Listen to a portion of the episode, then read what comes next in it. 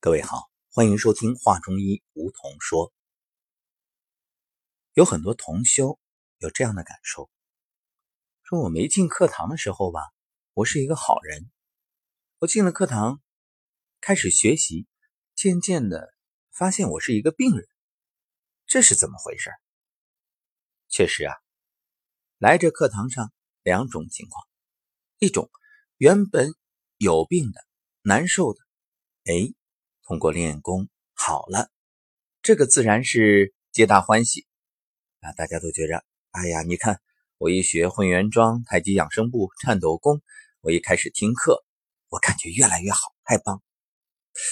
可还有一部分，原本觉得自己好人一个，天天啊该熬夜熬夜，该喝酒喝酒，没事儿，结果一上课得病出来了。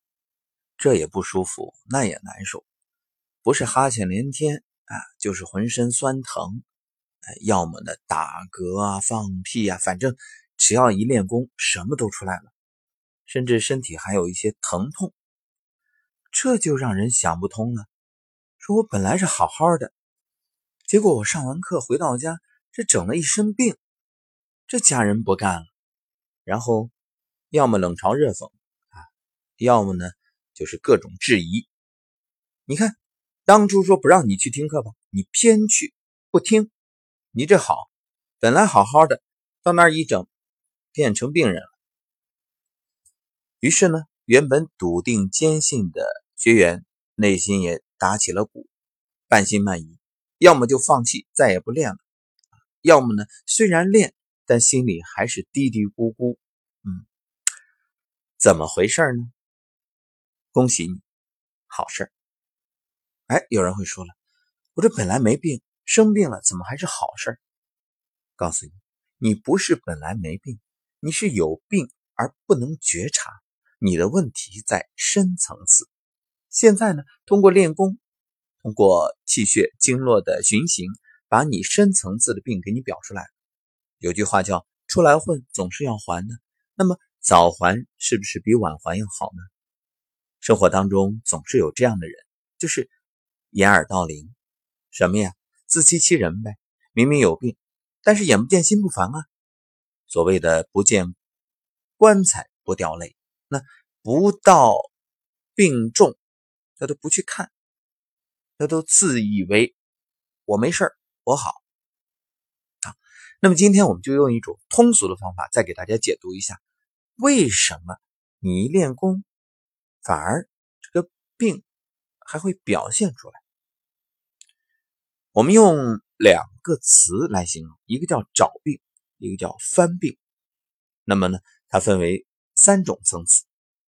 这找病和翻病的过程啊，是不以你的主观愿望为转移的，因为气机运行有自身的规律，不但要把你了解的病翻出来，还要把你许多自己也不知道的病也给你翻出来。第一个阶段，或者说第一个层次，叫过去的病，有一些多年前患过的伤病，虽然已经康复了，但因为伤病在愈合的时候啊，组织结构发生了某些变化，比如组织粘连、手术刀口的疤痕等等，经络组织其实啊并不通畅。当你练功时，气在冲击这些组织，便出现了疼痛、酸胀这些旧伤旧病复发的症状。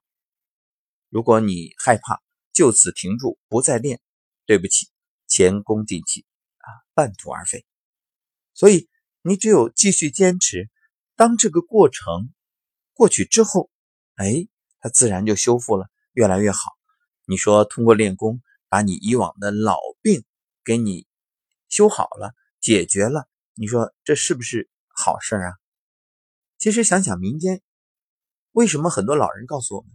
说这个女性在月子里落下的病，再生一个孩子就好了。包括你很多陈年的顽疾啊，一生孩子，一坐月子好了，原因一样的道理啊，就是通过你这样的方式，可以让身体去自我修复，修复你过去的病。第二个呢是现在的病，你所了解的现在正在患有的疾病。气冲的时候会出现症状加重、疼痛加剧的现象。这个时候，同样的道理，不慌不忙，安心继续，让子弹飞一会儿，一切都会过去，一切都会修复，一切都会越来越好。那反过来，如果你这时候去吃消炎药或者输液，对，立竿见影，那没有比这更快的了啊！马上你的症状就消失了。对不起，那只是把你现在的病压下去，让你未来再发。让未来变成过去的病，而且肯定比现在要受的苦要多得多。第三个层次，未来的病。所谓未来的病本身又有三种情况：一种自己并不了解，还没有症状的已病，就是其实现在已经有了，只是它在未来在发作；还有一种是没有症状的早期病变，比如中医所认为的肾虚、肝郁、心火等等。另一种则是真正的胃病，就是未发之病，处于潜伏期的将来的病。为什么说上工治未病？真正的中医，真正有经验、有能力的中医，能看出你的未发之病，就是根据你现在的体质状态，这都不用问，一推测肯定跑不了。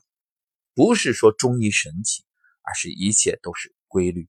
所以你说。上古养生之道学什么？就学规律，学习养生的规律、调理的规律，还有了解这个疾病它未来发作、发展的规律。说了这些，相信各位已经懂了。什么都别想，安心练功。一句话，只要方向是对的，方法是正确的，那一切交给时间。今天你站桩了吗？感谢收听《话中医梧桐说》，欢迎订阅，还同时可以订阅我们的另外两档，一个是养生有道，一个是梧桐声音疗愈，每天三档节目陪你健康一生。